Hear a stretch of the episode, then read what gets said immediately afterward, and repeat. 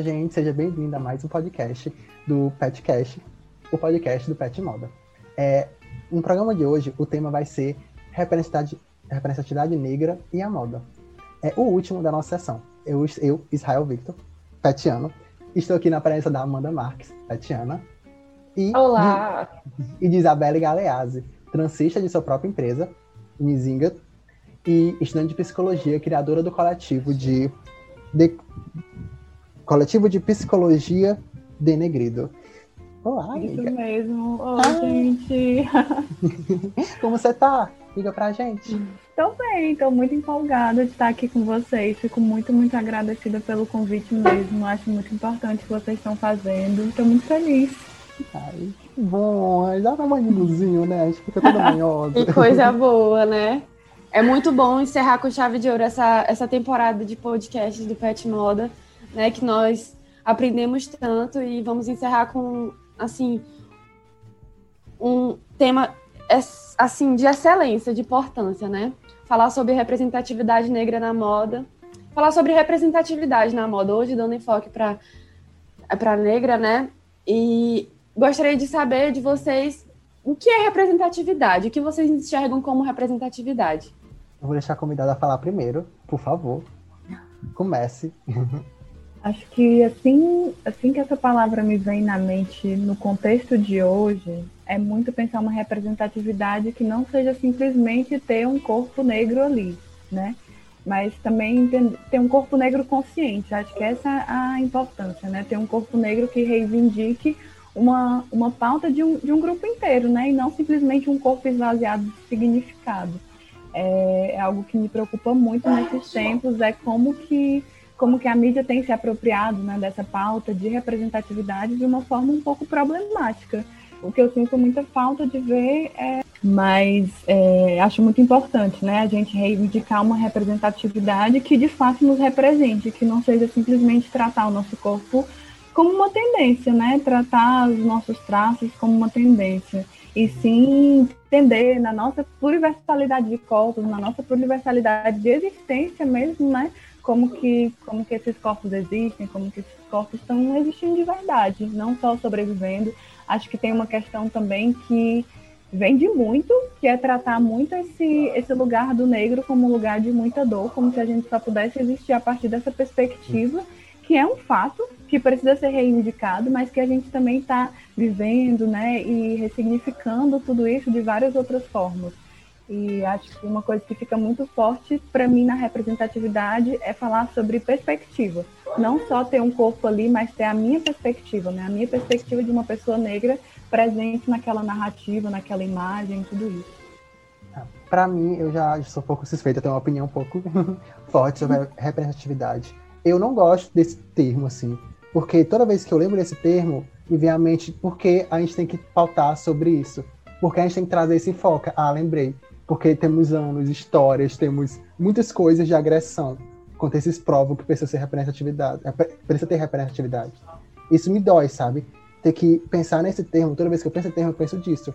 Que a gente precisa, que a gente precisa disso, porque anos atrás, até hoje, a gente tem um histórico de agressão contra esses povos que não são ativos na mídia, porque eles são excluídos, são massacrados, são totalmente pisados. E quando veem eles, é na perspectiva de uma pessoa branca a maneira como ela quer que eles sejam vistos. Elas controlam isso. Eu, eu particularmente, eu tenho essa opinião. Esse nome, quando vem na mente, ele machuca, ele dói. Mas só que a gente vivendo nisso, né? Vendo nesse, nesse, nesse mundo que agora está usando muito isso, isso falta. Eu penso em representatividade como importante para a gente resgatar toda a nossa origem, resgatar toda a nossa história, resgatar tudo aquilo que não é machucado, tudo aquilo que não é zangado, tudo aquilo que é tirado da gente com muita força e que causa muita dor e trazer isso à tona e falar: ei, é político isso aqui. Eu quero trazer isso, eu quero movimentar isso. Você não vai tirar de mim esse direito. E para você, Amanda, representatividade? Toda vez que eu penso nessa palavra, eu penso numa imagem que eu vi no Instagram, que é a Maria Júlia Coutinho, né, repórter da Globo, e ela é um símbolo de representatividade hoje, né, aspas altas para essa frase, né, numa emissora de TV é, que, enfim, maioria dos jornalistas e toda a equipe jornalística é branca e a imagem que eu me recordo é ela e toda a equipe dela branca e ela a única negra, mulher preta ali representando, né, sendo tendo essa representatividade. Só que me traz preocupação disso porque ela é a única. Será que a representatividade é a minoria? Por que, que tem que ser essa imagem da minoria, de trazer um como é, representar, é, representando a vontade e o interesse de todos aqueles outros, né? E para mim, é, eu imagino, tem até uma imagem também de uma criança, ela se vendo, ela tipo assim, de roupa rosinha, ela vê a Maju Coutinho e fala, olha mãe, ela é igual a mim. Tipo, isso eu trago a primeira imagem como a, visão, uma perspectiva pessimista e trago a outra como otimista no sentido de quantas meninas negras se viram é, se identificaram como semelhante e colocaram aquele, é, aquela visão de prospecção, aquela visão de espelho. Caramba, eu posso ser isso, né? Uhum. Quantos meninos viram é, o presidente Obama se elegendo e falando, eu posso ser presidente, né? Uhum. Então, assim, eu tenho uma visão muito, digamos, polarizada sobre essa, essa palavra, porque ao mesmo tempo que ela, infelizmente, existe, porque por que não somos iguais? Para que, que precisa ter essa representatividade, essa identificação? Por quê? Porque existe exclusão, né? Então ela traz esse cenário, mas ela também traz a questão de como podemos partir desse ponto para um, um futuro, para uma, uma igualdade. Amanda, tu, tu, tocou num ponto que eu acho muito importante também, que é, é, realmente não tem como pensar nisso sem pensar de uma forma polarizada, né? Quando a gente reivindica esse estado de representatividade, a gente também tem que re reivindicar como que essa pessoa está ocupando esse espaço, né? Como tu falou da Maju. Imagina como é a cabeça de uma pessoa que é ali a única mulher preta num lugar que só tem homens brancos. Sim. Sabe, se você é uma pessoa negra na universidade, você sabe que é muito doloroso que são coisas sutis que vão assim, sabe? A gente sempre está numa jornada tripla de estudo, de trabalho e de se cuidar também, porque o estresse de estar nesse lugar, ele Sim. é absurdo. Por isso que, que, que eu acredito que uma das pautas mais importantes para a gente é essa da saúde mental, né? De reivindicar isso, né? Pensar a agenda política do movimento preto não tem como fazer isso sem pensar em reivindicar a saúde mental. Sem pensar em reivindicar um espaço de criação de subjetividade de uma forma livre, né? Porque é muito difícil, assim. Então, se a gente pensa em representatividade, a gente tem que pensar como esse corpo está ocupando esse espaço. Claro que tem isso de, nossa, eu penso a minha infância, se eu tivesse visto uma figura como a Maju Coutinho, ou enfim, qualquer uma das outras que tem, até mesmo a Isa, né? A gente pode, existe uma problemática por trás de todas essas figuras, mas ainda assim não dá para negar o impacto positivo que isso tem na construção da nossa identidade, né? Outra coisa que eu olho com muita crítica é tipo assim, de entrar numa loja de cosméticos e tem mil produtos para cabelos cacheados. Parece ser uma coisa muito boa. Eu, criança, vendo aquilo, me sentiria muito bem. Eu com certeza teria me construído de outro jeito, mas parece que a forma de, o mecanismo de controle, eu tenho a impressão de que ele está sempre se atualizando, né? Então, tá, antes era o cabelo liso e agora é o cabelo cacheado que tem que ser totalmente perfeito e tem mil produtos para isso, então tudo tem uma problemática o padrão. É.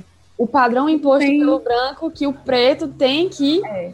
seguir, né? É, mais uma vez essa estrutura sendo repetida, né? Só que de um novo cenário. É como então, ele deve ser visto. É, então... Sim.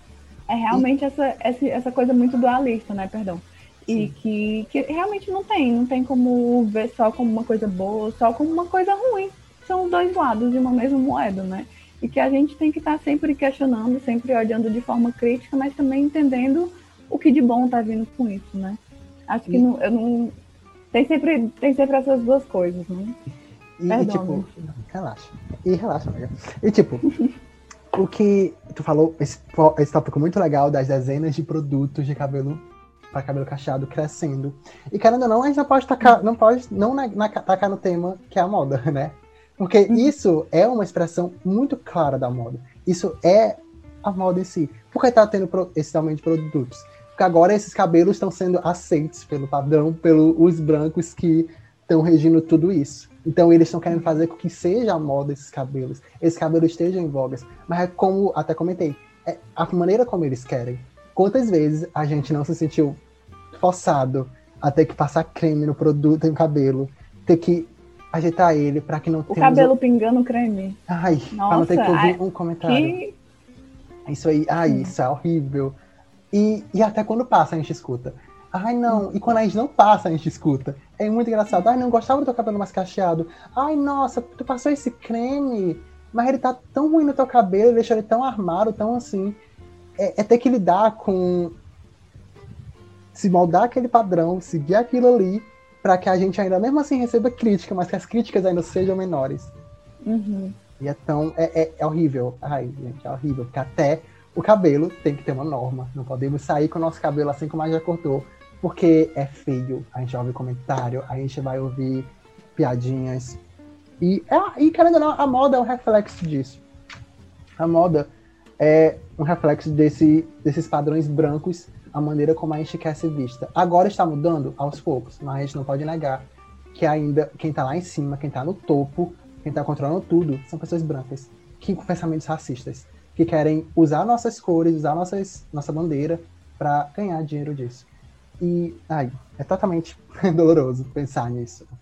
O que eu acho interessante é que você falou sobre topo, sobre o branco estar no topo, né? E é justamente sobre o, o que vem é, da, da palavra racismo em si, né? É hierarquizar etnias, raças, né? De colocar alguém no topo, de colocar é, patamares e degraus que têm que ser seguidos, né? Que, assim, numa ideologia bem não vamos citar palavras sobre o que ela é. E o quanto isso está intrínseco né, na nossa cultura brasileira, justamente pelo nosso processo de formação da nação, né? Quanto esse, esse, essa, esse racismo ele está intrínseco na nossa cultura, nas, nas nossas expressões, no modo como a gente se refere às coisas, no modo como a gente tem aquilo como bonito e como feio, né? porque a, a referência que as pessoas têm como bonito é o alinhado, o cabelo alinhado, o cabelo liso, né? Assim, o padrão, né? O padrão imposto pela, pela maioria racista, né? E o que foge daquilo ali é feio, é exótico, é diferente, e às vezes o exótico ele é, ele é fisgado pela moda de uma forma tendenciosa, né? É, coloca ali o, o negro numa figura de tipo ah, nossa, eu trouxe um modelo negro, eu, eu trouxe uma pessoa uhum. para representar, nossa, eu, quanto eu estou sendo uma empresa socialmente responsável, aí você vai ver, né, ele é tratado ou com o diferente, é. o exótico, o estranho, sabe? Como se fosse o, aquilo que é o diferente, né? Não o igual. Não é, ele não tem que ser visto, um modelo não tem que ser visto como porque ele é negro ele tem que ser visto porque ele é um modelo, entendeu? Não tem que ser um motivo de contratação dele, né? Não, não, não tem que ser um diferencial ofensivo.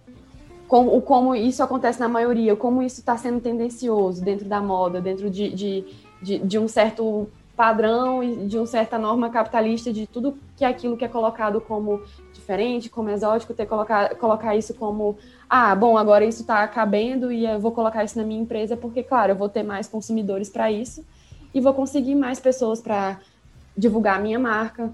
Vai ser mais uma bandeira que aspas altas vou levantar. Uhum. Eu entendo muito teu ponto, Amanda, porque tu está falando justamente de um cenário em que essas empresas se apropriam disso de uma forma muito tendenciosa, né? De uma forma até mesmo desonesta, realmente para a criação dessa bandeira, só para vender de uma forma que não está não tá conscientemente ali, né? Essa pauta não está sendo abordada de forma crítica, consciente de verdade. Mas, ao mesmo tempo, é porque tu falou de uma forma, eu, eu, eu realmente entendi o teu ponto, né? Mas quando tu fala, tipo, sobre, ah, a gente tem que contratar essa pessoa só porque ela é um modelo e não porque ela é um modelo preto. Ao mesmo tempo, eu acredito que isso tem que acontecer também. Acredito que sim, tem que ser contratado só porque é uma pessoa preta, sim mas depende muito de como está sendo trabalhado. Tu né? entende, Toda... né? Sim, é, eu entendi exatamente. Eu só achei que, esse, que eu precisava bater nesse ponto, assim, Sim. porque dependendo do contexto, dependendo do cenário que a pessoa esteja elaborando isso mesmo, é importante que não. Vou contratar só pessoas pretas, porque existe uma dívida aí a ser paga, né? Tem algo Sim. aí que tem que compensar. Então, eu acredito que o que você falou está certo também, mas acredito que é importante pensar por esse, por esse outro lado, né? Que uma coisa não anular a outra. E realmente, pela fala do Israel, a, tudo que ele falou, a primeira coisa que me veio à cabeça foi o que você disse, assim, sobre como que lida a partir desse lugar muito de exótico, né? E como que isso é extremamente problemático. E justamente porque acho que pensando no conhecimento acadêmico como um todo, ele gira muito em torno dessa suposta universalidade, né? Que, que o ser humano é o quê? O ser humano é o ser branco. Então, todas as nossas teorias, elas vão muito por esse caminho, né? Então, Tem pessoas que... que... fazem que são brancas, né? É a, a cabeça pensante por aquilo é uma pessoa branca uhum. e tudo que se obedece é por aquela cabeça, né? Então, o quanto isso é problemático é, é, engraçado de um jeito ruim, né? A gente diz engraçado, mas é, é interessante. Não sei, é. acho que é a forma de lidar, né? Que engraçado. Porque eu, eu penso muito a partir da perspectiva da psicologia, óbvio, né? Porque é o meu curso. Mas toda vez que eu falo sobre isso, assim, sobre, nossa, porque as minhas teorias são muito eurocêntricas, porque isso não tem como contemplar a subjetividade negra brasileira, sabe? A forma como o racismo se constitui no Brasil, como é que, como é que eu vou aplicar uma teoria dessa aqui e fingir que tá tudo bem, sabe? Tem que ser muito, ou tem que ser muito ingênuo, ou tem que ser muito desonesto intelectualmente falando, assim. E toda vez que eu falo sobre isso, toda vez que eu desabafo isso com pessoas de outros cursos, independente, pode ser área, qualquer área, sabe? Existe uma identificação, porque isso vai afetar no campo da moda, isso vai afetar no campo da matemática, isso vai afetar na filosofia, isso vai afetar no teatro, meu Deus do céu. Então, tudo parte muito. O que é o. o, o... Ai, me faltou o nome agora. Espera, gente, eu vou lembrar. Não, não vou. Mas, mas toda essa forma de lidar com conhecimento no geral, né? Uhum. A gente fala sobre apropriação nos dias de hoje, mas sei lá, eu, na psicologia, a, a base da psicologia supostamente é a filosofia. Só que aí você pega tudo ali que porque tudo nasceu na Grécia. Eu não sei como é que é para vocês, mas a gente estuda a Europa década por década, né? Sim. Assim, minimamente, Sim. como se, meu Deus, apareceu agora, nada disso aconteceu antes. Uau! Sabe? Como se não tivesse produção de conteúdo antes, como se não existisse filosofia no Egito, como se não existisse, sabe, em tantos lugares acontecendo coisa. Então é justamente essa criação, assim, de um, de um, de um centro que não existe, que não existe, mas por historicamente, né, as pessoas brancas serem as pessoas que estão dentro desse meio acadêmico, acaba que elas criam essa fantasia e a gente que entra agora fica, meu Deus, que porra é essa? E, e o que vocês ponto, fizeram? Tocou no ponto que eu achei muito interessante que tu fala, é quando é feito de forma consciente, entendeu? É, tu falou, né, esse modelo, tem que ser feito de forma consciente. Como está sendo feito? Está sendo feito de forma consciente? Mas como é que vai ser feito de forma consciente? Assim, pegando o fogo do peixe da moda, se e assim, acho que no geral também. Se tem pouca gente negra no comando, tem pouca gente negra uhum. fazendo aquilo, como é que vai ser consciente? A gente se ainda tem um branco que está fazendo isso. Porque o branco aí não vai, da noite pro dia, ficar totalmente entendendo tudo, compreendendo tudo, abrangendo tudo. Vou dar chance para pessoas negras porque ela tem potencial e porque ela está faltando nessas áreas. Não, ele ainda precisa da bandeira, às vezes, precisa aquela bandeira pegar. Uhum. E como isso tem que ser feito de forma consciente? Como? Com pessoas negras ocupando aquele cargo pessoas negras estando lá, pessoas negras estando presentes. Isso volta para o ponto da moda, porque numa, numa, numa reportagem da Ellie, ela fala que menos de 30% dos estudantes de moda são negros no Brasil. Menos de 30%. Nós somos o corpo constituinte de mais de 50% da população brasileira. E como é que 30% dos estudantes de modas, de moda são, são pretos só? 70% são brancos? Como é que isso acontece? Tirando o fato de que a maioria das faculdades de moda estão localizadas pelo sul e sudeste, que já contribui muito, porque são ambientes racistas, querendo ou não, ambiente mais racista, a gente tem que pensar o que é que está fazendo de errado, o que é está acontecendo de errado para 70%.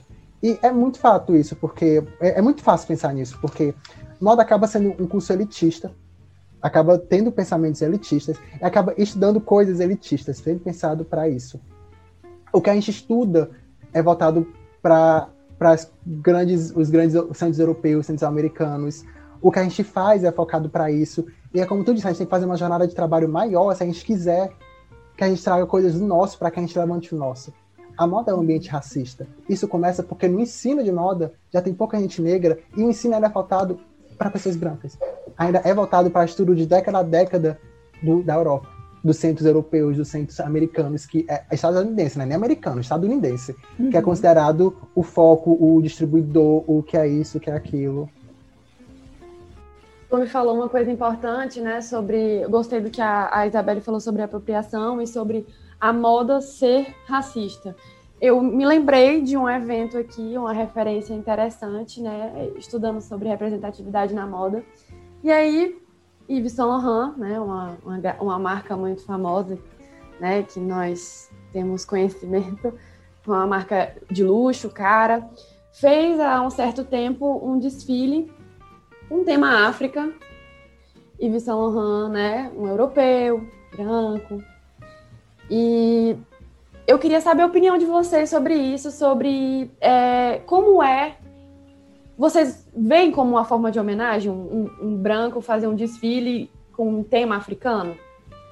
Eu vou falar assim, vou começar assim, eu já, já vou descer o pau, eu já vou falar mesmo, porque para mim é, é, teve até uma aula sobre isso que a professora disse, que era uma forma de como é, como é que o apagamento se dá pelo o se, sendo posto em luz, sendo exposto em luz. Como é que isso não é bom estar sendo jogado na luz? Simples. A gente está vendo um branco fazendo roupas de origem africana, com inspirações africanas, para brancos consumirem. A gente está vendo o branco pegar algo cultural, algo de resistência, algo que vem do nosso povo, que é usado como agente, como uma forma de se reconhecer porque a isso é o ponto-chave da representatividade. A gente nasce, a gente vai reconhecendo os elementos pela forma de que a gente vai vendo as linguagens. Então a gente vai reconhecendo as linguagens pelo que a gente vê ao nosso redor. Então a gente reconhece o preto pelo ao nosso redor. Então a gente identifica como preto quando a gente vê ao nosso redor, as referências ao nosso redor. Então como é que a gente vai pegar uma coisa que é foco de uma representatividade, foco de uma cultura e vender para a gente branca, tirando, esvaziando todo o seu conceito, esvaziando tudo que é para gente branca consumir, pessoas brancas consumirem, tirando tudo aquilo, e pessoas negras não vão consumir, porque a maioria da gente não não tá não é voltado para esse mercado, esse mercado não é voltado para a gente, porque precisa do, do, capital, e muita da gente não tem esse capital. É, Israel, tu foi no, no ponto, assim, que é justamente essa questão do consumo, né? Tá, a homenagem, mas, mas quem vai consumir isso realmente, né? Quem que tem acesso a isso? Então, quer fazer uma homenagem, eu tenho muitas sugestões, assim, tem até uma, uma, uma autora que eu gosto muito brasileira, que é a Lia Weiner Schuckman, né? Não sei se é exatamente assim que fala sobre o nome dela. E ela fala muito sobre, ah, sou branco, qual é o meu papel no racismo, né? Então, uma sugestão de homenagem, olhe de forma crítica para a sua branquitude, e a partir disso, veja o que, que você pode fazer. Vai ser uma homenagem muito mais verdadeira do que você fingir que se importa botando umas estampas africanas para ganhar dinheiro, sabe? Porque sinceramente, é, é, aquela coisa, ou é muita ingenuidade ou é muita desonestidade intelectual. Então, olhe de forma crítica para a sua branquitude, veja o que está ao seu alcance, sabe? O que está ao seu alcance é colocar pessoas pretas dentro da sua equipe, é contra, sabe? Tanta coisa para fazer, tanta, tanta coisa. Se você é o chefe de uma empresa, a, a Lia, a Lia ela até fala isso, né? Se você é o chefe de uma empresa, reveja os recursos de, de de aceitar, né, de colocar as pessoas para dentro. Ela traz um exemplo que é tipo, realmente é importante a pessoa saber falar inglês, ou isso é só um recurso para barrar pessoas que não tiveram acesso a isso. Ah, Coisas desse tipo tem muita coisa que você pode fazer para homenagear a gente, para fazer uma reparação histórica do que. E é que você quer fazer homenagem, ou só você está carregando uma palavra bonita, né, para o que você pois quer é. fazer, que é simplesmente pegar a estética e esvaziar, né? É, sabe, quem acredita que isso é homenagem? Isso não é homenagem, é um de serviço, vai arranjar outra coisa para fazer. Sim. Desculpa, gente. Eu é, não, não tenho. Amiga, mas é verdade. E, e se até pensar quais foram os modelos que desfilaram, aí você pensa, se for um corpo construído por negro, que bom, mas quem é que vai consumir isso? Quem é que fez isso? Quem é que pensou nisso? Quem é que vai estar tá recebendo por isso? Vai ser os nossos? Não vai. Uhum. Tenho certeza que não vai. E, e, é realmente, tipo, na minha fala, eu não quero, não quero falar, ah, você é pessoa branca, não pode fazer nada por isso, não pode fazer uma homenagem. Você pode fazer homenagem à vontade, sabe? Mas que realmente seja uma coisa que acrescente, porque isso não acrescenta, sabe? Depende muito da forma que for feita, e eu duvido muito que, porque não é uma coisa que eu tenho tanto conhecimento que eu tô tendo, é pelo que a Amanda tá falando, né? Uhum. E E realmente, pelo que Israel falou também, essas pessoas não vão consumir, isso não é pra gente. Realmente não, não me parece uma homenagem bem feita. Isabela, tu falou sobre uma palavra chamada privilégio, e eu acho assim de extrema importância. É, com, você falou como o, é, o branco ele reconhecer, se ver como uhum. privilegiado, né, e tal. Eu acho que esse é o primeiro ponto é, de ser de se olhar como ponto-chave naquilo tudo de resolução de problema, ou de enxergar como o que é uma solução, né? Qual a solução de, dessa sociedade, dessa ideologia que a gente ainda carrega, dessa cultura racista que a gente carrega, né? De se olhar como branco privilegiado. Eu acho que não só se olhar, não se só se reconhecer o privilégio, mas criticar isso, né? Porque se você está sendo privilegiado, tem alguém que está sendo. É, como eu posso dizer, discriminado, né? Então, assim, se existe privilégio é porque existe discriminação. Eu acho que esse é o primeiro ponto de você, se, você reconhecer como ajudar. Ah, porque assim, a maioria do, da, da fala que eu escuto, é, enfim, como pessoa branca e, e a gente escuta muitas frases racistas ainda hoje na nossa comunidade, no nosso grupo, na sociedade. Ah, mas não é um problema que eu posso é, resolver, não é um é, não é um problema meu, ou tipo, o que, que eu posso fazer sobre isso? Não é meu lugar eu nem tive escravo, né? Tem muita. eu nem escravizei, ainda tem é... esse ponto, né? Ai, não, não é meu lugar de fala, eu vou evitar isso. E vou dizer para vocês que foi até um desafio estar aqui. Eu, eu conversei com Israel, né, nos backstages da vida, sobre o quanto foi desafiador estar aqui para mim, porque a gente sempre tem aquela visão, é aquela preguiça. De, ai, como não é meu lugar de fala, eu não vou falar sobre isso. O, o, o racismo não é um problema do negro, é um problema de todos, é um problema humanitário. Uhum. Né?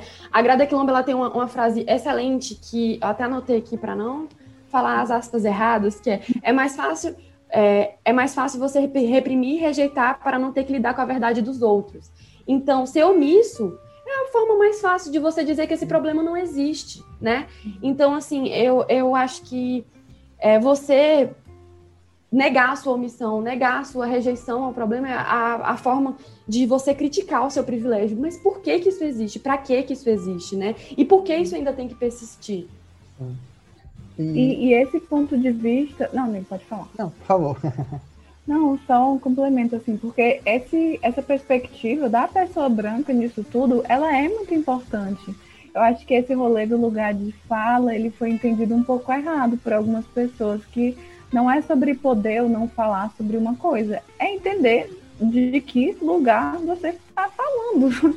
Sabe? É bem simples. Realmente. É só, é só de onde você fala. Então, de onde o branco fala sobre o racismo é muito importante. De onde a pessoa negra fala, de onde a pessoa indígena fala.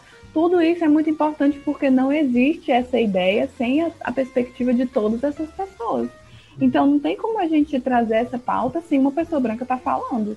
Óbvio que, enfim, reconhecendo o lugar de onde fala, falando sobre a sua branquitude, não ah, vou aqui falar sobre negritude e tal, sabe? Como acontece algumas vezes só por, pelo biscoito, né? Mas não é falando sobre a sua branquitude, é estando no lugar como você está e falando sobre isso, sabe? Isso é extremamente importante. E realmente existe essa preguiça, né? Existe essa preguiça de se desfazer. Da crítica. Aí, aí apareceu o lugar de fala, ah, eu não posso falar sobre isso. Ai, pelo amor de Deus. Ótimo, né? É, é, muito legal você se retirar da conversa dessa forma, né? Como, por exemplo, é, homens se retiram da fala, da fala feminista porque simplesmente, ai, não é meu lugar de fala. Mas se é você que persiste, entendeu? Sim. Se é você que se constrói dessa forma, dessa cultura, é, sua, é o primeiro ponto, você se desconstruir disso, entendeu? Entendeu? É você se livrar disso qualquer tentativa que tem, né? Enfim, pessoas brancas, é, dependendo da discussão, de se desresponsabilizar pronto, lavei minhas mãos, né? É. Mas como como tu estava falando também, eu lembrei de um ponto que é, é muito importante para a gente pensar o que é o racismo no Brasil, né? O que é racismo? É, trazendo esse contexto de Brasil, América Latina e tal, é, o pessoal fala, mas será que pessoas brancas não podem sofrer racismo e aquelas coisas? Para o racismo existir, ele precisa de uma hierarquia, né? Que foi o ponto. Porque eu acho que é importante a gente falar o básico às vezes também precisa de uma hierarquia. Não, não, não existe não existe um racismo sem uma pessoa estar tá nesse lugar de privilégio e uma pessoa estar tá sendo explorada. Então, se você está num lugar histórico de privilégio e que ainda de acordo, porque essa essa autora ela moldou toda a minha perspectiva, ela foi minha porta de entrada do estudo de branquitude. Então, eu gosto muito de citar você ela novamente. E se você é branco e você tem esse privilégio, obviamente, isso não significa que você não sofreu nunca na sua vida. Sabe? Jamais. Você passou por essas coisas. É isso mesmo, todo mundo passa. Mas, ao mesmo tempo, e tem até uma noção de que, ah, se eu, até pensando meritocracia, né? Eu cheguei aqui foi porque eu consegui e porque eu me esforcei. Não foi porque as coisas para mim foram mais fáceis. Não foi porque portas se abriram para mim. Sim, portas se abriram para você, pessoa branca. E reconhecer isso sabe? Se possível, talvez feche algumas. Você não precisa de todas. Abra é. para outros. Abra para outras, né? E tu toca mas, no ponto. Mas é muito isso. Tu toca no ponto muito importante que é da construção, né? De que ele se pôs lá, historicamente falando, e ele perpetua isso, e principalmente quando não faz nada. Gente, quando, quando se pensa na escravidão, que acabou tem 133 anos no Brasil, 133 anos, recente. gente. Recentemente, minha avó, minha bisavó tinha cento e poucos anos. É tipo, gente, muito recente. E pensar na forma como o negro era tratado, como o negro tinha uma visão de como isso moldou a hoje e não fazer nada para parar isso e você achar que você tem que ficar parado porque não é meu local de fala, é muito, muita, muita burrice pensar assim, é muito, muito, muito burrice mesmo. Os negros eram trazidos para cá, arrancados de suas terras, eles eram cortados qualquer forma de comunicação eles eram negaram suas culturas, negaram suas origens, negaram tudo deles e jogado as traças depois. Depois foram jogar as traças. Aí achar que você não, você não tem, não tem que fazer nada. Os negros têm que fazer tudo porque esse é o local de fala deles. É tão desumanizador pensar assim. E o homem branco ele foi tão desumano em retirar toda a cultura dos negros e principalmente fazer com que até a sua identificação ficasse difícil. Que quando você pensa que as pessoas demoram para se reconhecer como negro, isso é tão doloroso, é tão doentio, porque é todo aquele padrão, sabe? Tipo, olha. A referência não existe. Não exatamente. É, é, porque ela teve... foi perdida.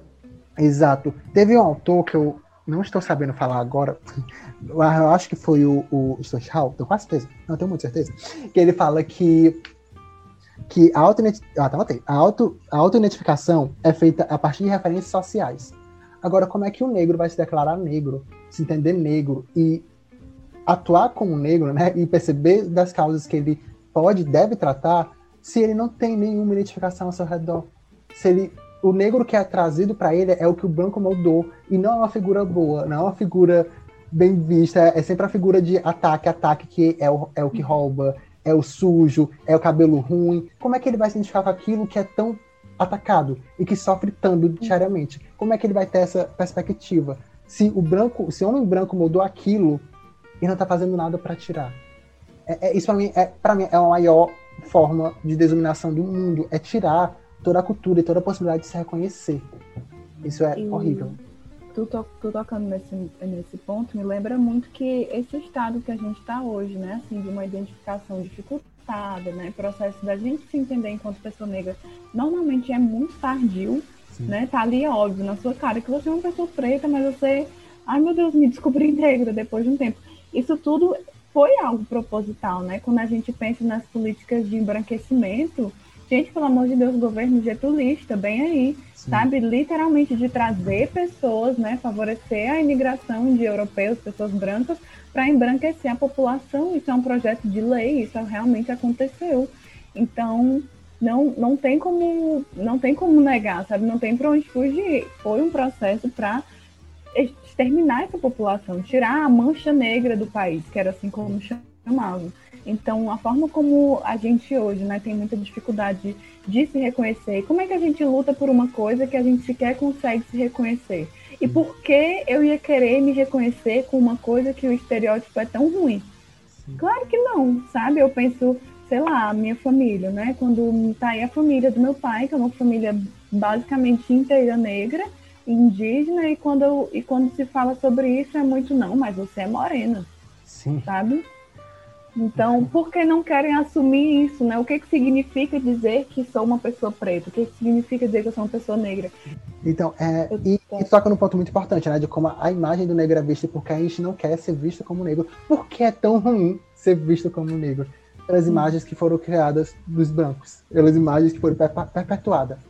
Então, e é nesse ponto que surge a importância da representatividade.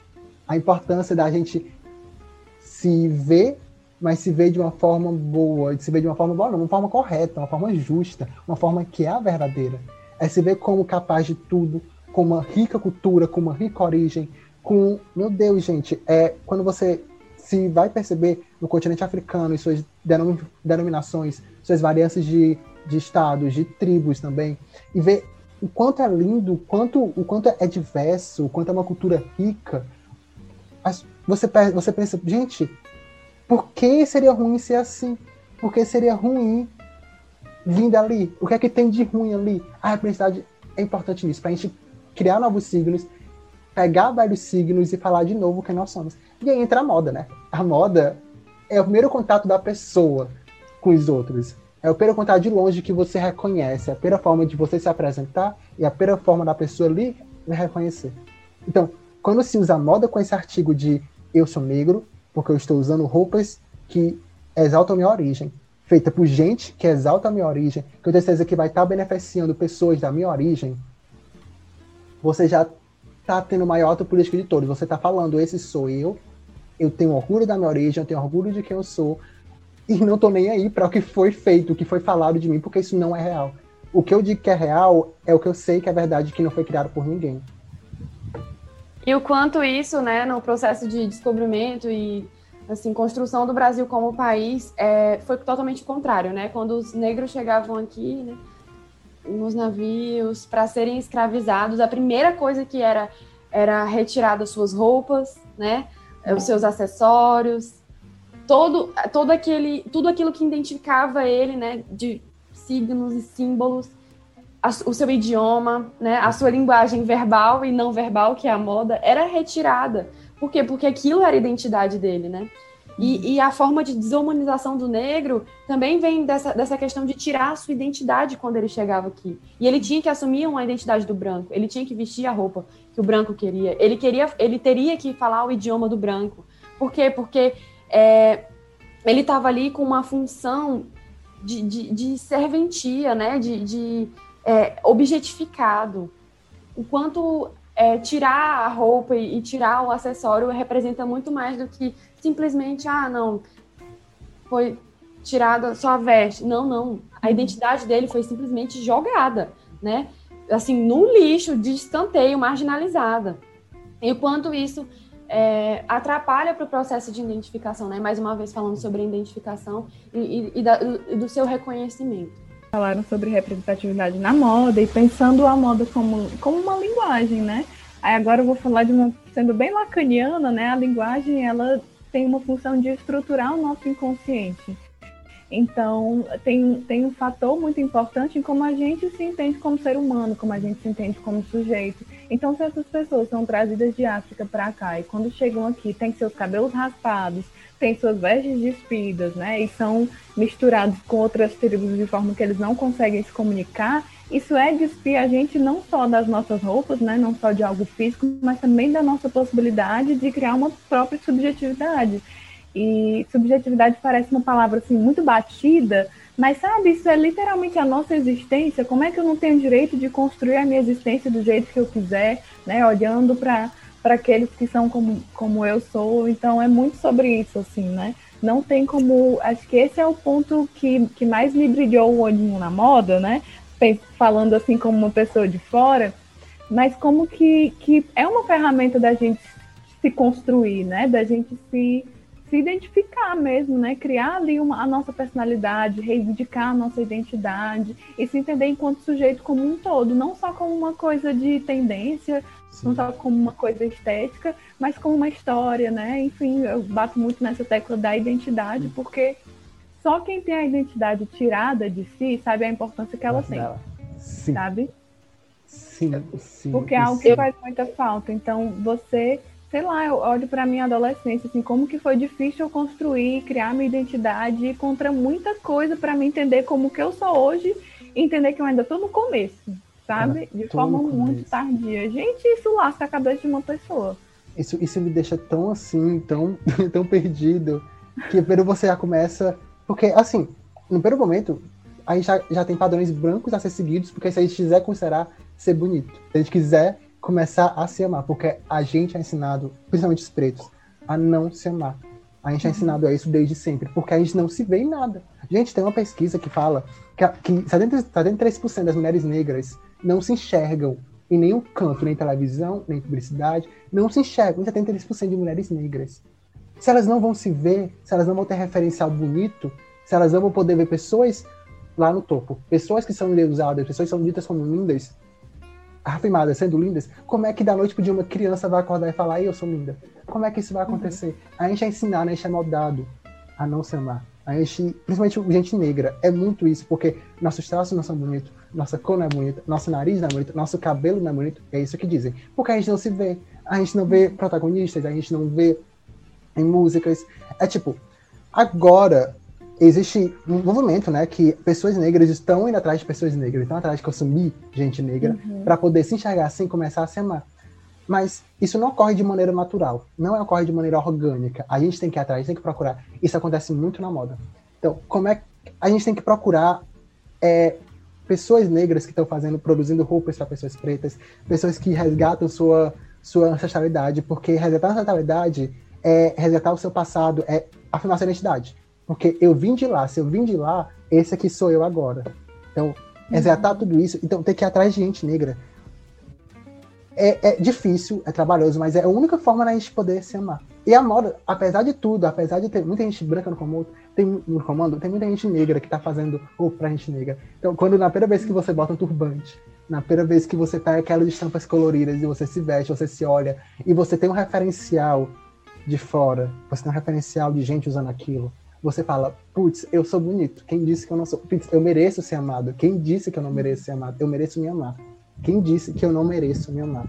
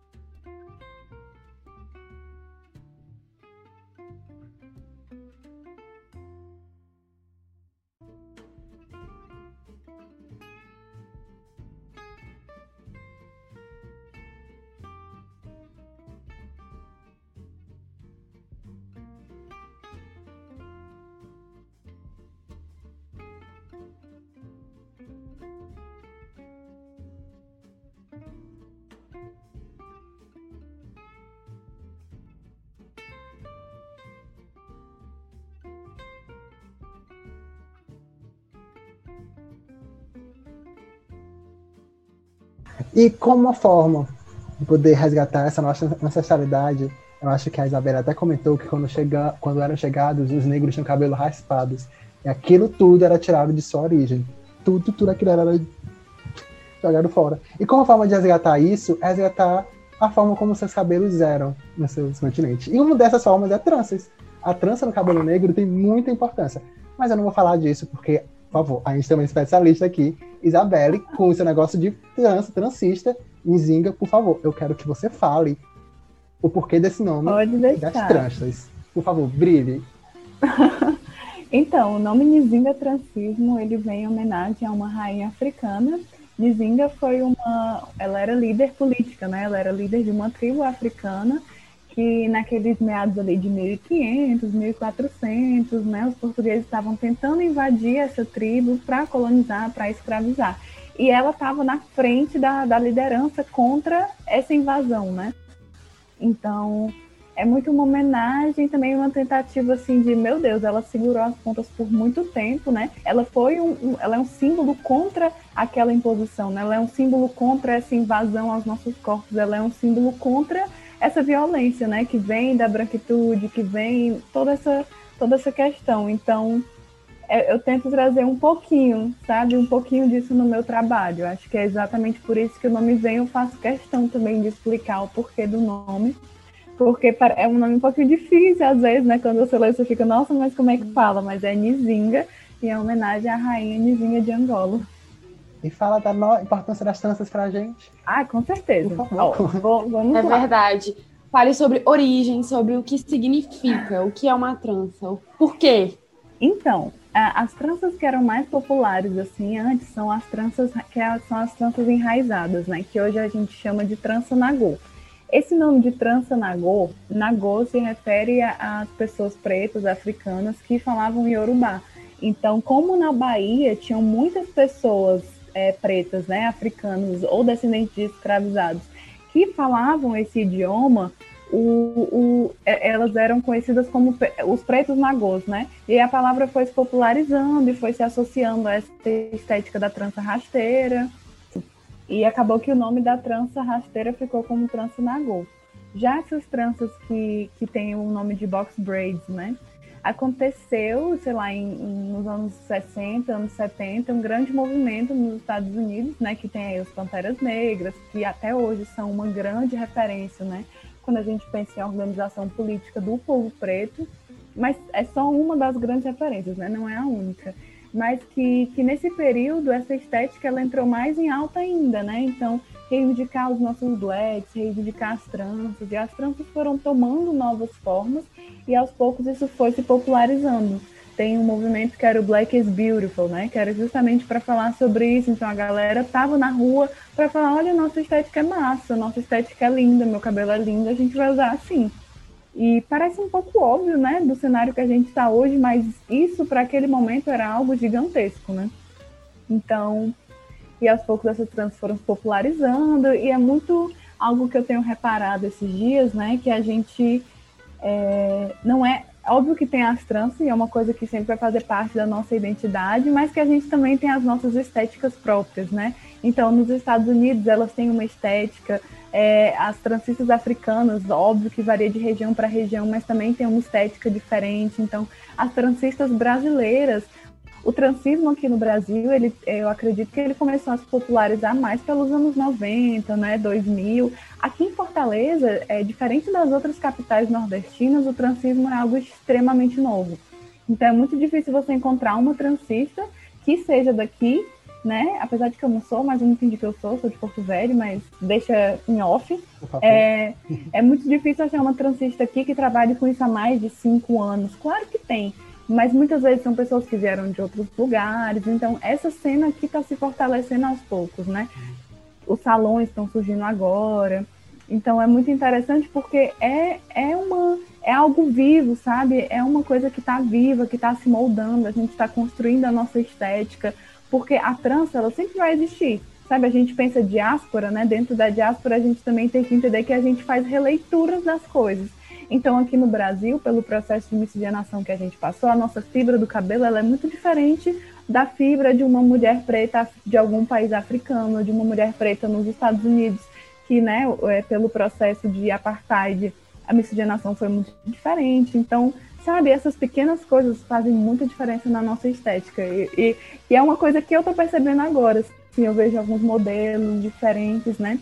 Tipo, aqui, por o nosso cabelo ter uma fibra diferente, ele escapa mais fácil da trança. Então, a gente tem que fazer outro tipo de trança, que é é, pesar muito na camuflagem, né? Que é um, um, uma técnica que deixa o cabelo bem dentro do material sintético que está sendo aplicado.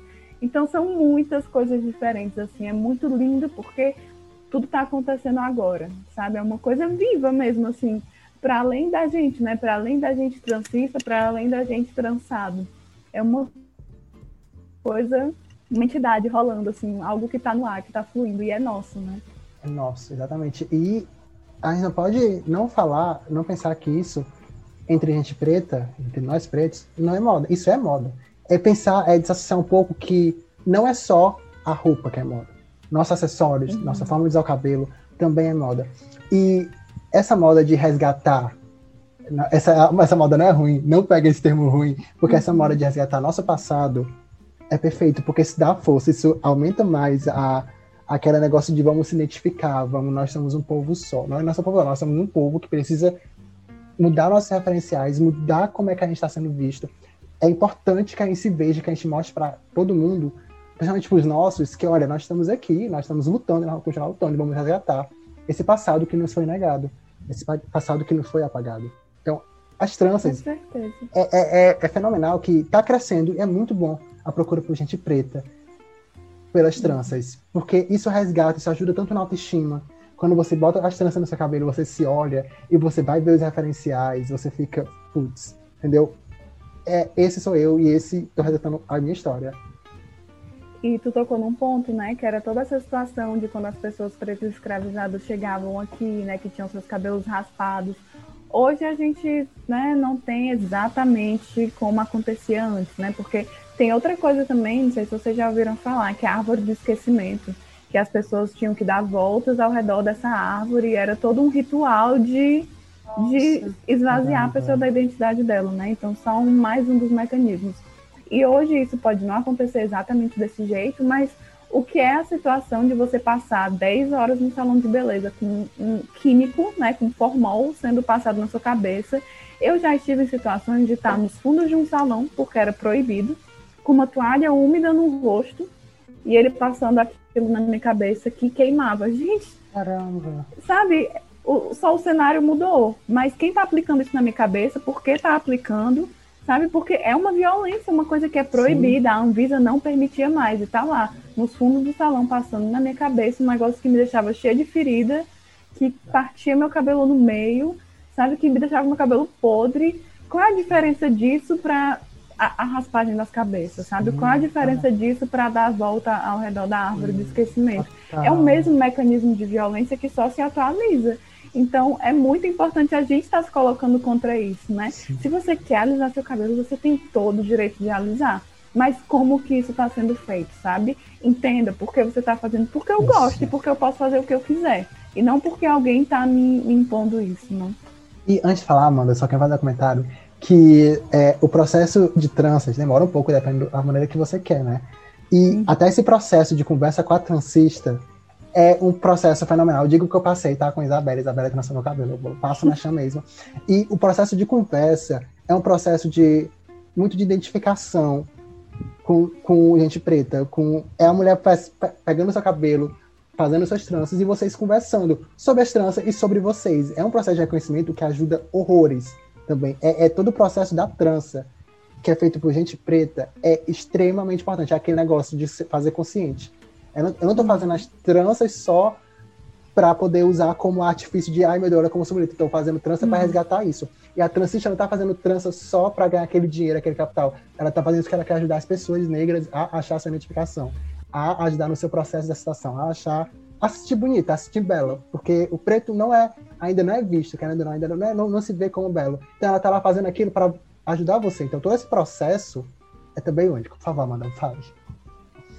Resgate, né? Quando vocês estão falando, só vem minha palavra, resgate. Resgate. Eu acho que é, é muito intenso isso. Queria te perguntar, Isabelle, como é a sua clientela? Você é uma pessoa branca para fazer trança? Olha, como é que você trata isso? Hum. Tipo, faz quanto tempo que você está trabalhando com isso, exatamente? Pronto. Faz dois anos, mais ou menos, que eu trabalho com hum. isso. É... E no começo eu sentia, eu sinto que aparecia mais pessoas brancas, assim. Eu cheguei a fazer trança em pessoas brancas, mas hoje é uma coisa que não, não acontece mais, tipo, não existe mais a procura. Realmente, acho, não sei se eu consegui estabelecer um nicho, algo assim, não sei mesmo. Mas não existe uma procura como existia antes, assim, muito difícil uma pessoa branca falar comigo.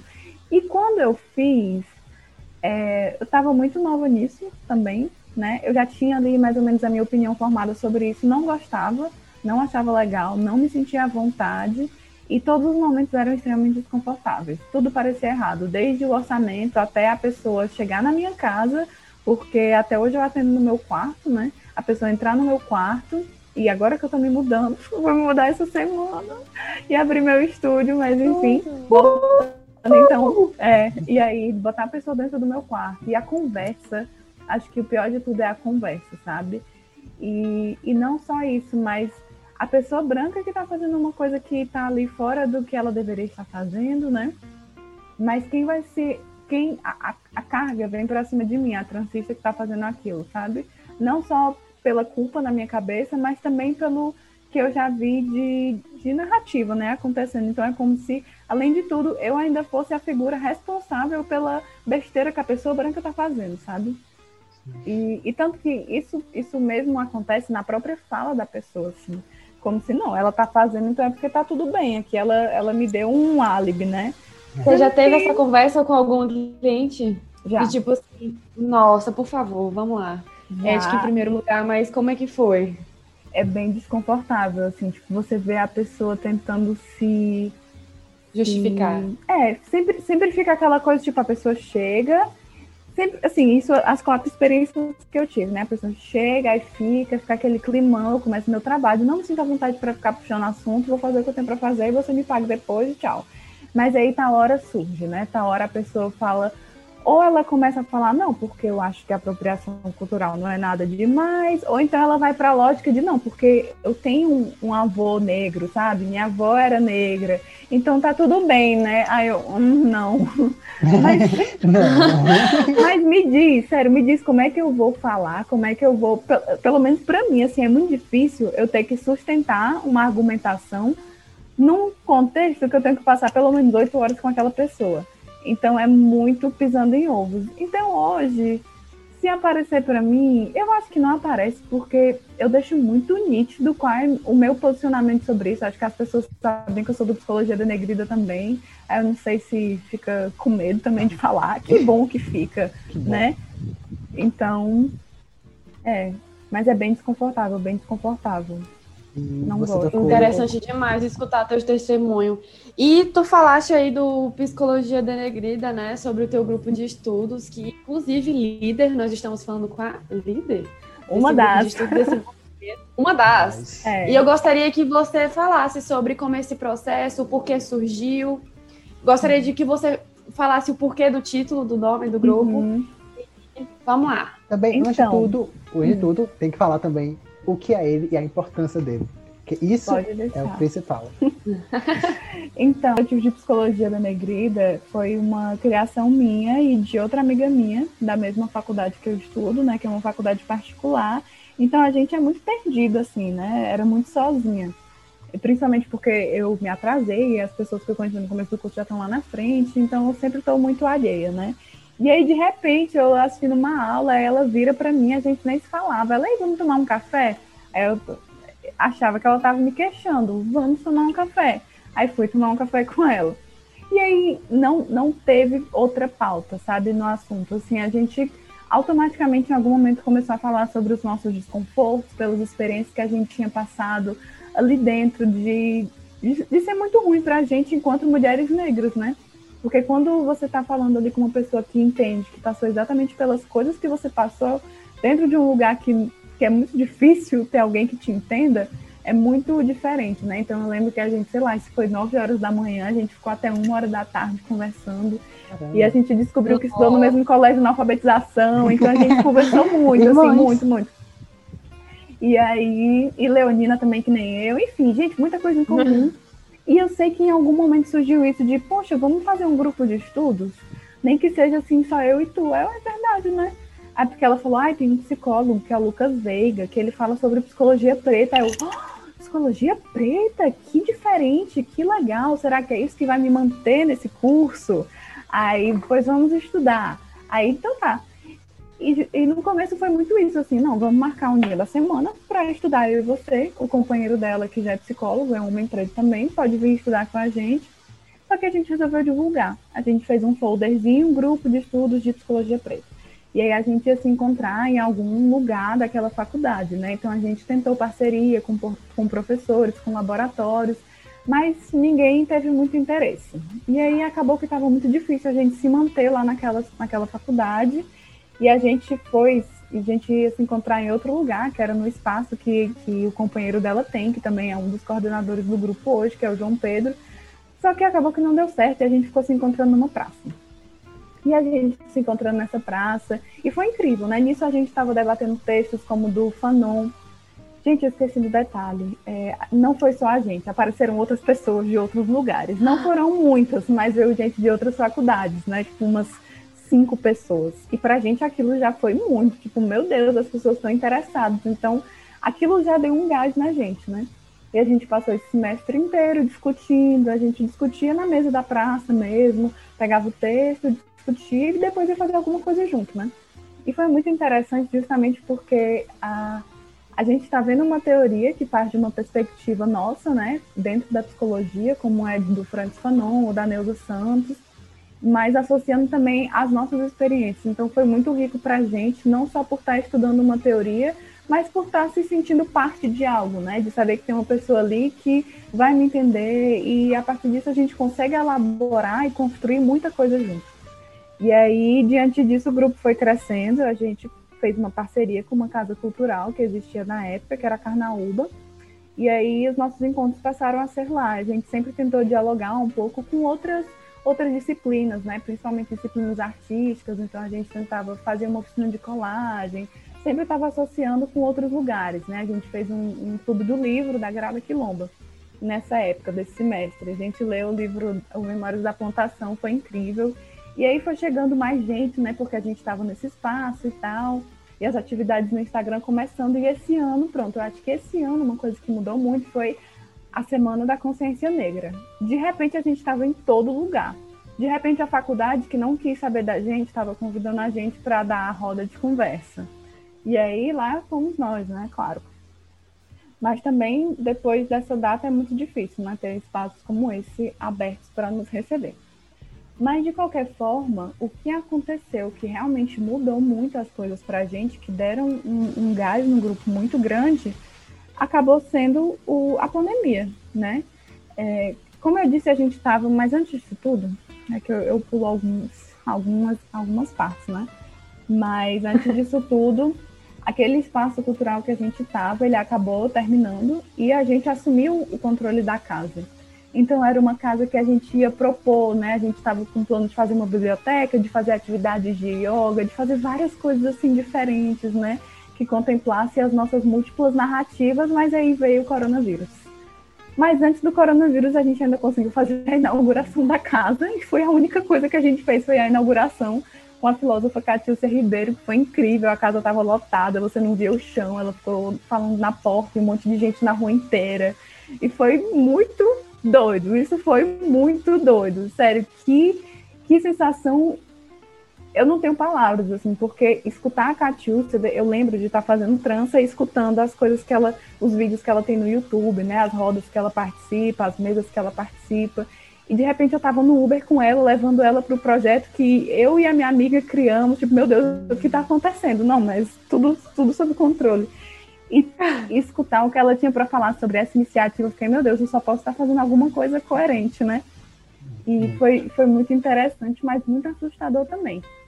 E aí a gente continuou nessa casa, mesmo com a pandemia, a gente abriu uma vaquinha, porque a forma que a gente tinha de manter, eu morava lá junto com meu companheiro e com outro participante, um antigo integrante do grupo, que acabou tendo que sair. E só assim para a gente conseguir arcar com a casa, né, morando lá. E, e com a vaquinha, né. Só que acabou que não deu conta, porém, com a plataforma virtual, a gente expandiu muito os nossos participantes tanto que hoje tem gente do Brasil todo participando dos grupos de estudo, tem gente da Venezuela participando dos grupos de estudo.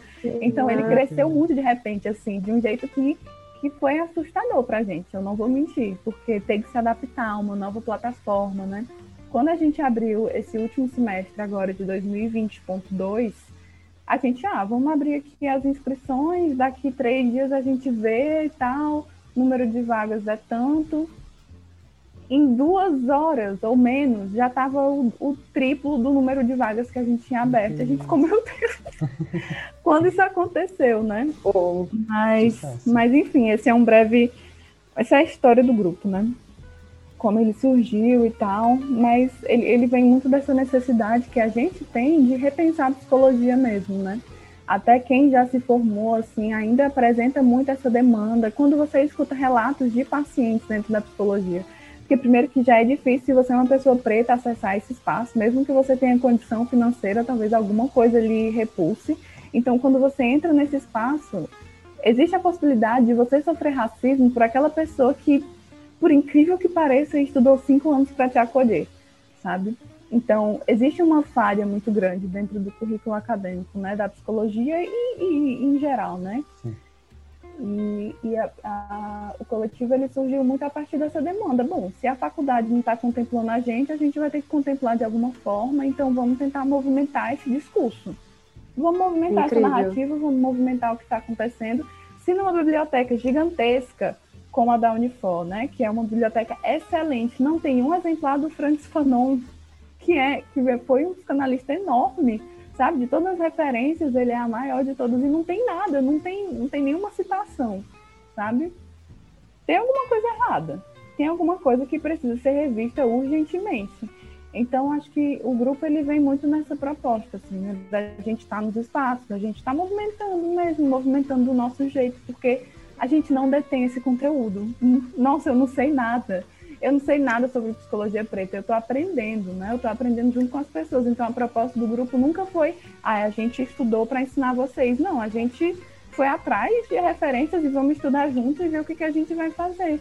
Então, o que assusta é justamente, às vezes, a forma como algumas pessoas olham para o grupo, como se a gente tivesse muitas respostas, mas a gente tem pouquíssimas. Talvez a gente até tenha algumas, mas a nossa intenção mesmo é movimentar, né? E principalmente criar um espaço seguro de discussão, que acho que isso foi uma das coisas mais incríveis que a gente percebeu que conseguiu fazer.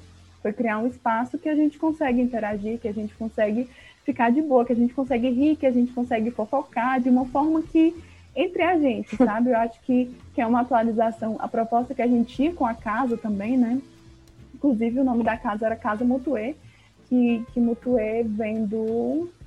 Agora eu estou esquecendo exatamente o a linguagem específica, mas que significa cabeça, né? Que é muito uma alusão ao processo de subjetivação, né? E é um processo de subjetivação que parte de uma perspectiva que não é eurocentrada, porque é uma linguagem africana, né? Então é justamente algo nesse sentido. E, e é, é uma proposta de novo quilombo, né? Uma atualização do quilombo, um lugar que a gente consegue se construir, que a gente consegue sobreviver, mas não só isso, né? Que a gente consegue seguir nossa vida de uma forma saudável também. É muito sobre isso. Resgatar também as raízes as, entre a gente. Pessoa necessária. Resgatar as raízes. É, construir raízes também que nos foram separadas lá atrás. Acho muito importante. É como você comentou sobre as parcerias, né? Que vocês fazem parcerias, vocês dão preferência a parcerias para pessoas negras. Uhum. Então, isso é muito legal, que é uma forma também, é aí que tá outra forma consciente de fazer as coisas. É quando tem uma preta no comando e que ela vai atrás de pessoas negras para fazer parceria, que ela aceita pessoas negras para fazer parceria, ela quer levantar os delas. É, é assim, entendeu, gente? É, é, assim que tem que ser a representatividade. Tem que ser nesse naipe, tem que ser de levantar os nossos e fazer pelos nossos. E é incrível essa proposta. Acho que tanto, tanto no coletivo, como até mesmo na minha atuação enquanto transista, né? Hoje no coletivo somos eu, a Clarice, que também é fundadora, coordenadora do grupo, a Narla, que é psicóloga, o João Pedro, que também é psicólogo, e o meu companheiro, que é o Gabriel, que ele dá o maior suporte do mundo, é, pensando redes sociais, pensando todas essas coisas assim, e produção também, quando a gente estava com a casa. E hoje somos nós cinco, né? Acredito que cinco ou seis, cinco. E, e, é muito sobre essas redes que a gente constrói, né? Dentro da, do transismo também, se fosse pelo dinheiro, eu tinha parado no primeiro mês, porque eu só tenho uma renda massa hoje, porque antes não. Então, é muito sobre essas conexões. Assim, hoje eu penso tudo que, que o transismo não só me ofereceu, mas também ofereceu para outras pessoas, ligações que a gente consegue fazer, sabe? Dentro do, do coletivo também há uma referência que ajudou ali o TCC de uma pessoa e sabe, as conexões, é, é, sobre as conexões, é sobre essa rede de apoio que a gente precisa fomentar cada vez mais. E dentro das nossas divergências, né? Essa rede de apoio precisa existir mesmo dentro das nossas divergências, porque é sobre isso. É, é só a gente, a gente só tem a gente. Nós, nós por nós. Eu acho nós incrível que nós. tu falou do das divergências, né? Porque tem, muito essa, essa, essa cabeça mental, mental de que o, o preto fala, um preto fala em nome de todos os pretos. Então, Jamais. não, gente, não existe isso. Então, Disse que pessoa necessária, que iniciativa necessária, né? E repete o nome, Isabel, do, do, do grupo. Pronto, é o Coletivo de Psicologia Denegrida. Explique. Vou explicar.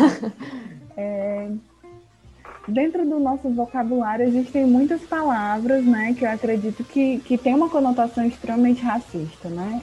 E dentro dessa gama de palavras, tem palavras que podem ser ressignificadas e tem palavras que devem ser simplesmente excluídas, né? A gente pensa um mulato da vida, isso não cabe, não cabe mais. Já foi e não, não, não repete mais.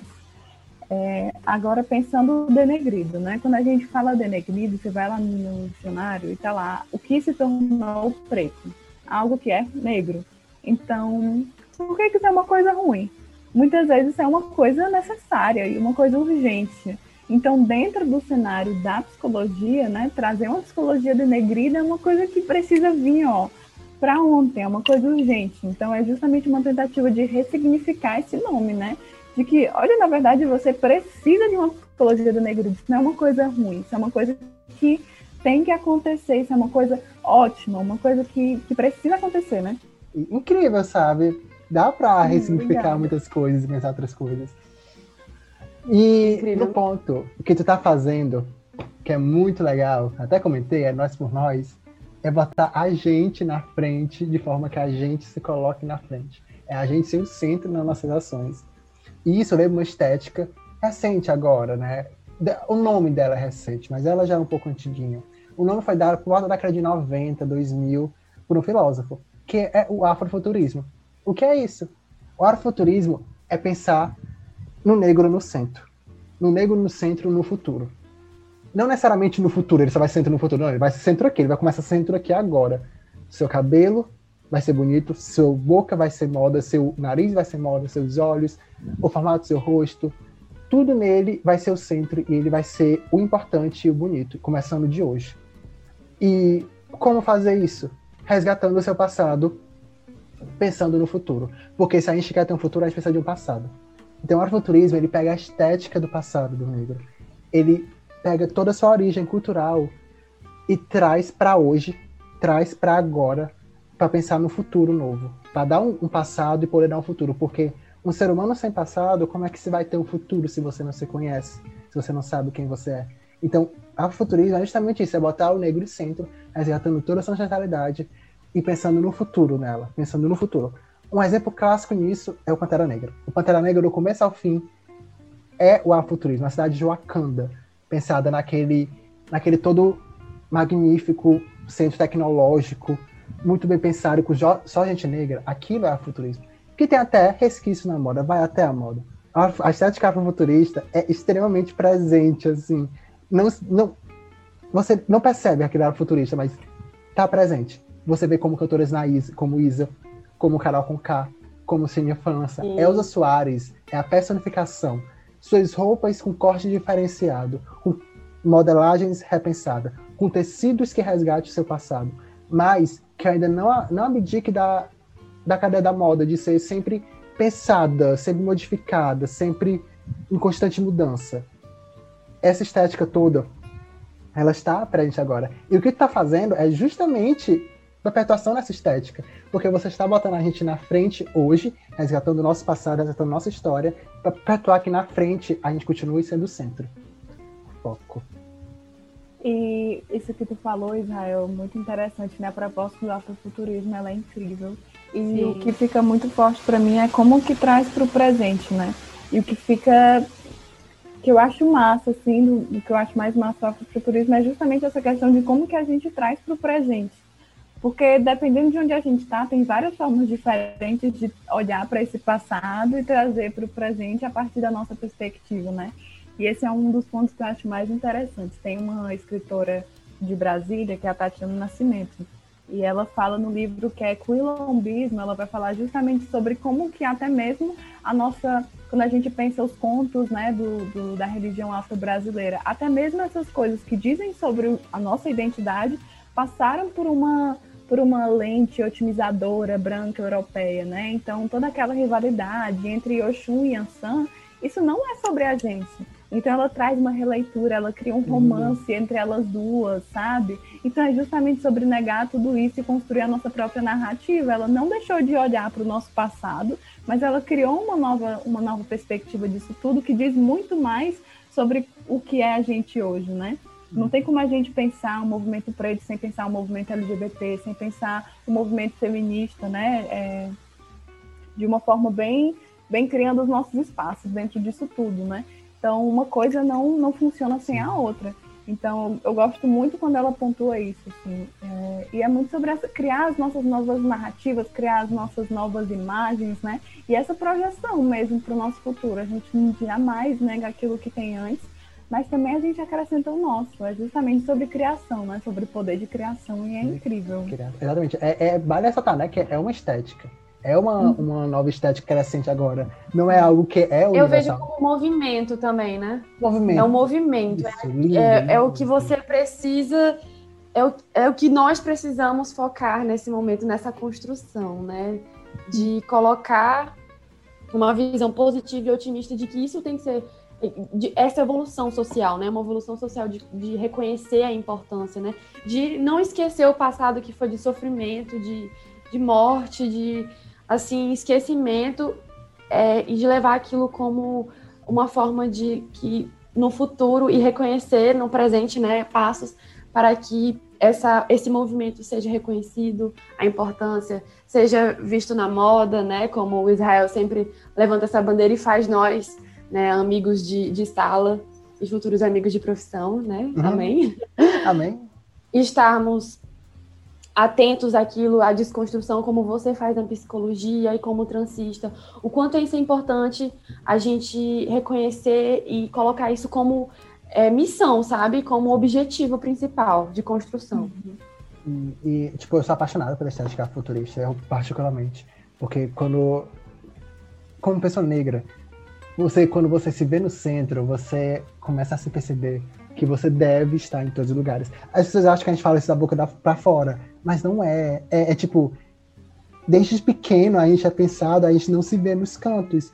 Então, naturalmente a gente vai crescer. Você, Isabela, da psicologia, com certeza deve saber disso, ainda vivendo isso, já deve ter um aval muito maior. Que desde pequeno, a gente não se vê, a gente acaba naturalizando isso, a gente acaba tornando normal. Então, a gente não se vê em certas posições. E não é porque a gente não quer, é porque a gente não tem um referencial. A gente não sabe o referencial, a gente não tem aquilo. E é como eu falei um pouquinho antes, que naturalmente, nas nossas roupas, no nosso dia a dia, até o ato do que a gente assiste, do que a gente escuta, do que a gente, onde a gente vai consumir certas coisas, a gente vai em ambientes brancos, porque é fechado e é moldado para ser assim, organicamente. Organicamente, a gente não consegue se distanciar disso. A gente é moldado a isso. Para a gente mudar isso, para a gente ir atrás de outras coisas dos nossos, é ir para uma corrente totalmente contra tudo isso que está sendo criado. Então, é extremamente necessário que você pare agora e pense quantos negros você está ouvindo, quantas roupas de pessoas negras você está usando, seja você branco, seja você preto, não importa. Quantas pessoas negras eu estou lendo, quantas pessoas negras eu estou trazendo para minha faculdade, quantos colegas de sala eu tenho negros. É extremamente importante você fazer isso, porque a gente é moldado a se distanciar dos nossos. Aí você pensa, ah, eu tenho que gostar só porque é negro? Eu vou dizer que sim, mas, como muita gente usa isso para atacar, eu vou botar o contraponto. Tem gente negra fazendo tudo, tudo de todas as formas. Se você não é muito fã desse estilo, vá pro pop. Tem gente negra no pop. Tem gente negra uhum. fazendo funk. Tem gente negra fazendo o jazz. Tem gente negra. Jazz, naturalmente do preto, né? Tem gente negra fazendo indie. Tem gente negra fazendo de tudo. Até na produção de roupa, até na produção audiovisual. Então vá atrás, você precisa ir atrás e que você goste e tornar isso no seu cotidiano, porque assim você consegue mudar muita coisa sem perceber. Seja você branco, seja você preto, você vai estar tá apoiando, você vai estar tá, querendo ou não, nas suas conversas, você vai trazer novos referenciais para pessoas ao redor, você vai ajudar e vai formar uma rede ampla, que é extremamente essencial. E nessa era digital também, né, eu deixo a pergunta: quantos negros você segue, que você se deixa se influenciar, o quanto você leva aquilo como referência, né? Porque quando você segue um influenciador, além de você se espelhar naquilo, você leva como referência. Quantas pessoas negras você segue, você escuta, você apoia a produção, você apoia, apoia o empreendedorismo, compra dessa pessoa, divulga esse trabalho, né? Uhum. Com certeza, acho que vocês fecharam com chave de ouro. E para dar aquele fecho final, eu quero que indiquem gente negras. Vocês, por favor, gente, falem, indiquem gente negras que vocês consomem. Para que as pessoas escutem. Eu vou começar na música, escutem Tassia Reis, que ela tem uma coleção ah. incrível também. Ela tá parada agora, mas ela tem. Escutem Tassia Reis, aproveite, desfrute e vá atrás das parcerias que ela, porque ela também é parceria com a gente preta.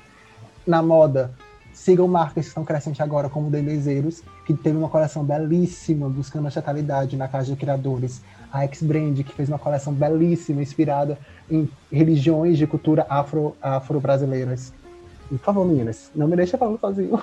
Nossa, eu lembrei porque eu, eu já queria ter feito essa indicação quando eu estava falando sobre os cremes de cabelo, né, e tal, e como que isso tem se se espalhado. E eu tenho uma amiga que ela tá na produção de cosméticos naturais e ela trabalha muito nessa pegada de, de voltar atrás, né? De todos, enfim, de uma forma super ancestral. E é lindo o trabalho dela, que é o Magia Preta. e ela se garante demais, incrível. Adoramos. Amo muito. É uma contrapartida, né? Essa, essa coisa assim muito muito rápida desse consumo de, de produto de cabelo, o cabelo tem que ser assim, assim, assim. A forma como ela faz, eu acho a, a, o melhor mecanismo assim contra, contra isso. É incrível. Recomendo muito, muito, muito. Tu falou no ponto. Vou, já, vou seguir agora aquelas, né? segue, segue, é muito legal. Ponto... Tem sabonete, tem tudo, sério, vai amar. Okay. Tá falou de um ponto importante que eu deixei passar. Tem gente preta ao nosso redor também, tá? E se uhum. você faz moda, tem muita gente preta agora na moda, na nossa, na nossa curso, agora, fazendo disso. Sim. Tem a Brenda com a alcateia dela, que é incrível. Sim. Tem a Esme de Jalo, que tem a Uzi Afro, da Turbante. É incrível. Tem muita gente. As minhas duas indicações têm a ver com a moda, né? Ana Paula Chongani, que além de influenciadora, ela tem um canal no YouTube, tem uma marca de moda. Eu acho ela incrível. A Magamoura também, que ela é influenciadora, tem um canal no YouTube, tinha, não sei se está desativado, né? Faz um tempinho aí que ela no movimento.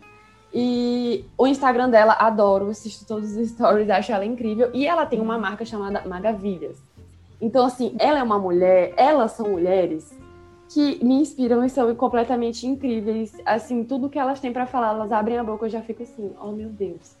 Sabe? Que conhecimento, que eu amo ser influenciada por esse tipo de conteúdo. Gente, vendo gente, gente preta, vocês acabam descobrindo outra gente preta. Porque gente preta se apoia, hoje a gente estão se apoiando, hoje a gente estão fazendo para crescer. Então, seguindo uma, você vai acabar achando outras que você vai gostando, se interessando. E é isso. Bom, estou batendo palmas aqui.